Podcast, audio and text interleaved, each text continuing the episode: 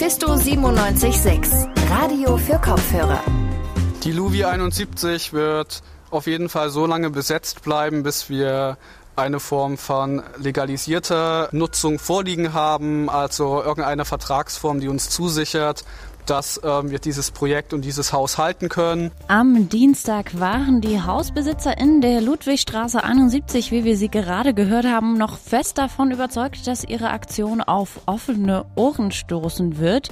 Aber den darauf folgenden Tag hörte man schon das Nein in Großbuchstaben und mit drei fetten Ausrufezeichen, denn der Eigentümer oder die Eigentümerin, man weiß nicht genau, wer dahinter steckt, will es privat nutzen, heißt Ludwigs 71 wird geräumt. Und mit dieser Nachricht begrüße ich euch ganz herzlich zum Podcast Radio für Kopfhörer.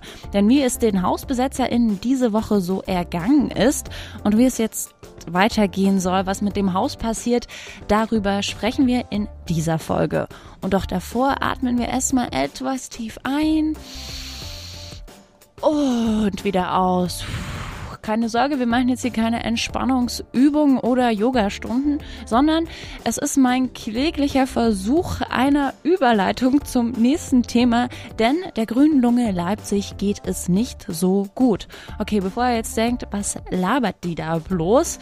Hier kommt die Erklärung. Es geht um den Leipziger Auwald, denn dieser droht auszutrocknen und damit steht auch ein Lebensraum für viele Tier- und Pflanzenarten auf dem Spiel. Denn der Wald mitten in der Stadt ist mehr als nur eine Wohlfühloase für StädterInnen, die nicht so weit rausfahren wollen, aber trotzdem etwas Grünes mögen.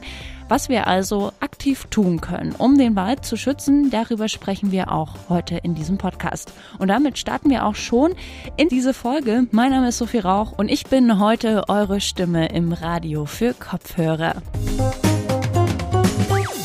Steigende Mieten, knapper Wohnraum und Verdrängung nach Berlin und München wird es jetzt auch in Leipzig zunehmend zu einem Problem. Ich kann da von Bände sprechen, weil ich gerade auf der Wohnungssuche bin und es einfach im Vergleich zu fünf Jahren sich so hart verändert hat. Aber was können wir jetzt dagegen tun? In dieser Woche hat zum Beispiel ein Bündnis, das sich unter anderem für mehr Freiräume im Wohnraum einsetzt, ein leerstehendes Haus besetzt, nämlich das in der Ludwigsstraße. Zu Beginn der Woche haben wir hier bei Mephisto schon mal drüber berichtet und auch im Podcast. Und genauer gesagt ist die Ludwigsstraße 71 besetzt. Mein Kollege Tim Verfletter hat die Entwicklung über die Woche beobachtet und der ist mir jetzt aus dem Homeoffice zugeschaltet und da begrüße ich ihn ganz herzlich. Moin Tim. Moin. Tim, du hast die Hausbesetzung in der Ludwigstraße jetzt verfolgt. Was ist denn bisher so passiert? Also seit letzter Woche Freitag ist das Bündnis Leipzig besetzen nun in dem Haus und äh, es wurde ein Nutzungskonzept entworfen, es gab eine Nachbarinnenversammlung und es gab die Meldung, dass es ein Gespräch mit dem Vermieter geben wird. Und wie ging es dann jetzt weiter für die HausbesetzerInnen? Seit letzter Woche Freitag ist ja ganz schön viel Zeit vergangen. Ich habe am Dienstag mit den HausbesetzerInnen gesprochen. Dabei kam tatsächlich sehr schnell heraus, dass die Vermietung nie Kontakt aufgenommen hat und dass stattdessen das Amt für Wohnungsbau und Stadterneuerung eingeschaltet wurde. Einer der Hausbesetzer des Bündnisses Leipzig besetzen hat uns das bestätigt. Dieses Amt wird wohl jetzt eine Art Rolle des Mediators einnehmen zwischen dem Eigentümer und uns und hat uns aber gesagt, dass der Eigentümer nicht beabsichtigt, in nächster Zeit selbst nach Leipzig zu kommen. Das heißt, er hat das Treffen morgen platzen lassen und wir ähm, wissen jetzt noch nicht konkret, was das für uns bedeutet. Es war also klar, dass kein Treffen auf Augenhöhe stattfinden wird. Das hatten die BesitzerInnen zuvor aber explizit gefordert.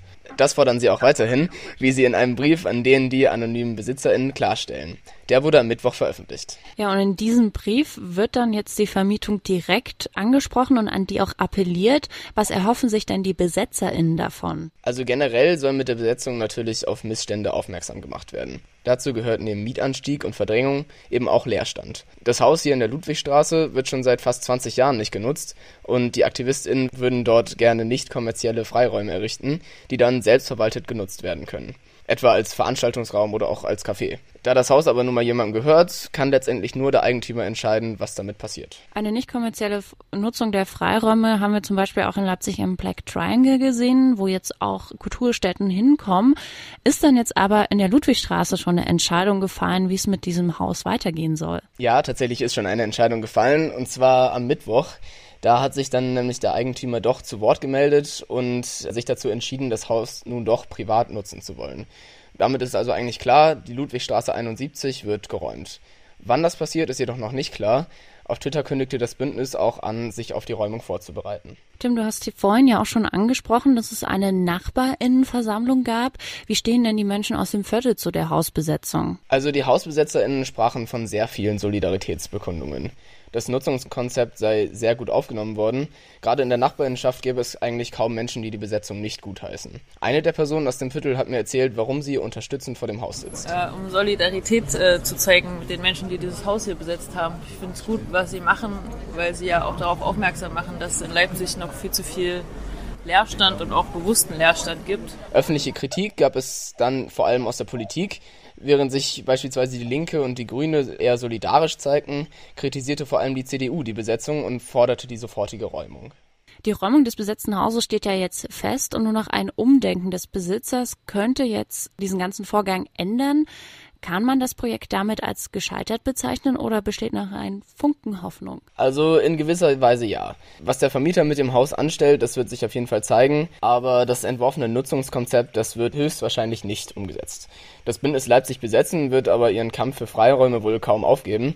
Aufmerksamkeit für die Sache haben sie mit der Besetzung aber auf jeden Fall erreicht. Wir hoffen, dass wir mit dieser Besetzung und auch der Pressearbeit, die wir leisten und den vielen Interviews, die wir führen, dass diese Thematik einfach wieder ja, präsenter wird, dass Menschen vielleicht auch bezüglich Wohnungspolitik politisiert werden, sich mehr damit auseinandersetzen, auch anfangen, Eigentum mehr in Frage zu stellen. Jetzt haben wir aber auch sehr viel von den HausbesetzerInnen gehört. Es passiert in Leipzig, in der Stadt. Hat die Stadt sich jetzt irgendwie dazu positioniert? Will die eingreifen? Wie geht's da weiter? Heute hat sich tatsächlich das Amt für Wohnungsbau und Stadterneuerung zu Wort gemeldet und ein Statement veröffentlicht in dem sie erklären, dass sie keine Vermittlerrolle, wie es ursprünglich geplant war, einnehmen werden.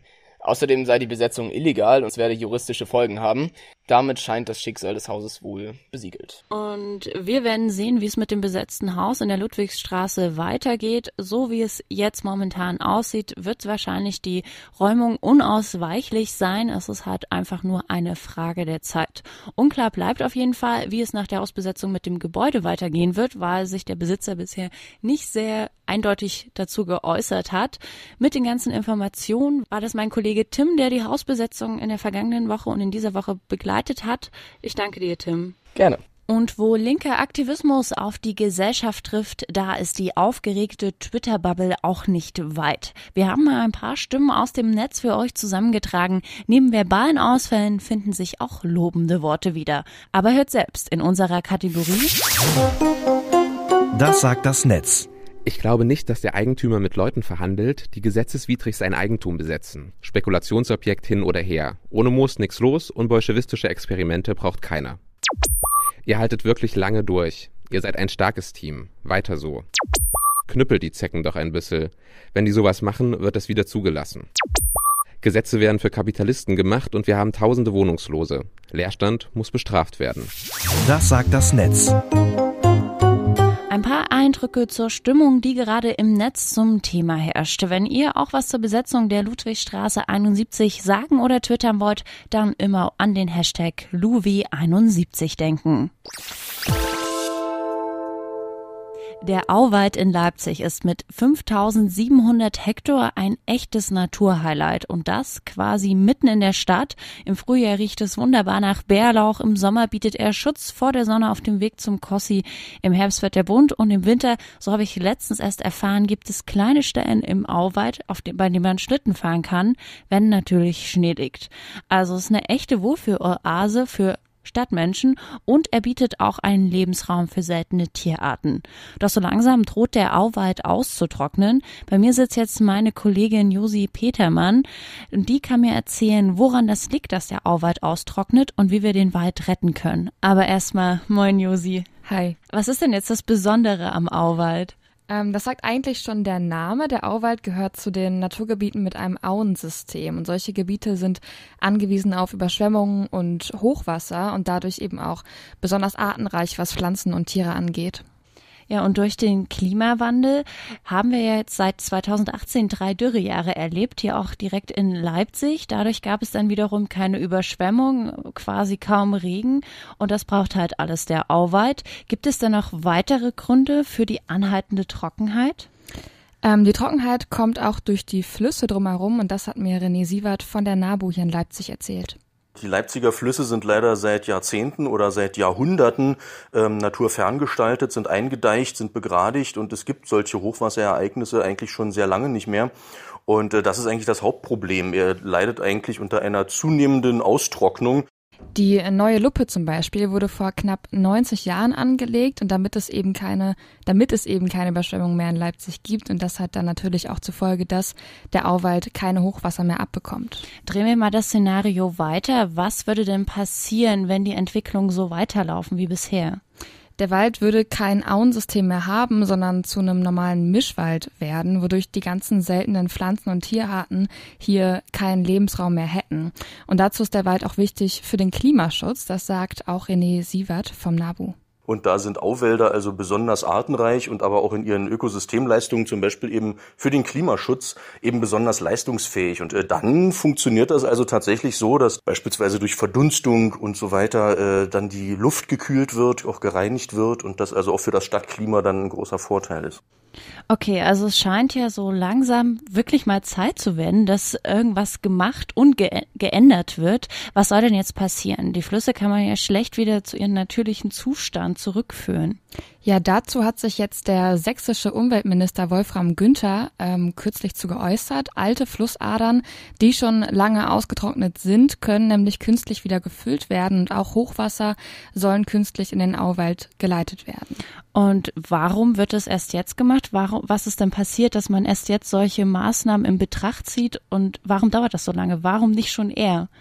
Ja, es gibt natürlich schon einige Naturschutzorganisationen, die sich um den Auwald kümmern, aber es ist halt technisch und auch rechtlich nicht einfach, diese Wasserversorgung im Alleingang zu sichern. Deshalb brauchen die Naturschutzverbände Unterstützung aus der Politik und das sagt auch René Sievert vom NABU.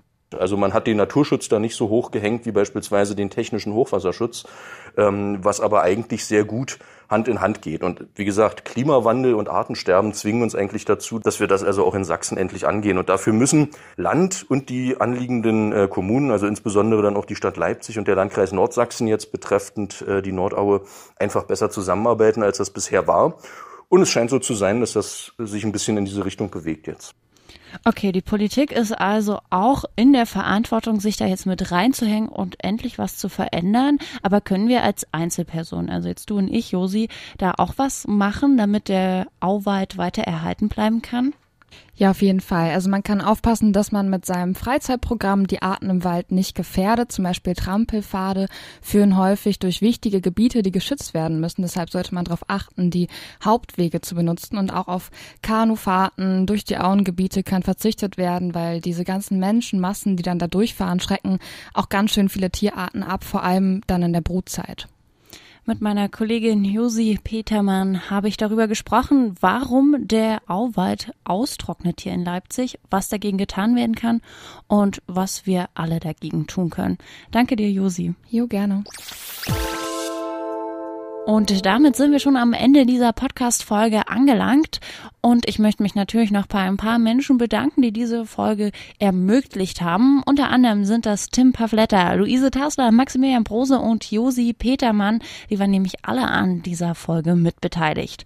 Grüße und ein großes Dankeschön gehen an diese Leute raus und auch an euch fürs Zuhören und dranbleiben. Und wenn es euch gefallen hat, dann abonniert doch sehr gerne diesen Podcast. Wow, dieses Netz, es ist so wahnsinnig aufregend, was man alles machen kann. Und diesen Podcast findet ihr einfach dort überall, wo es Podcasts gibt. Folgt uns auch gerne auf Instagram oder Twitter.